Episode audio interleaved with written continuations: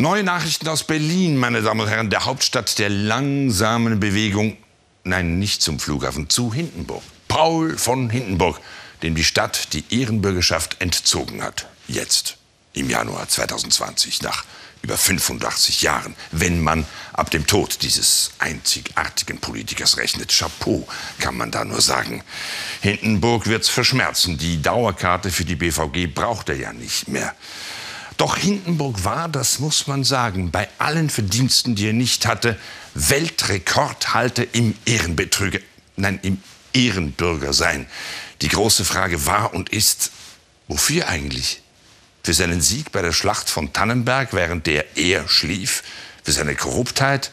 Dafür, dass er Hitler ernannte, als Reichspräsident mit seinen Verordnungen die Grundrechte abschaffte oder dafür, dass er, wie er selbst bekannte, in seinem ganzen Leben niemals ein Buch gelesen hat, außer der Bibel und dem Exerzierreglement.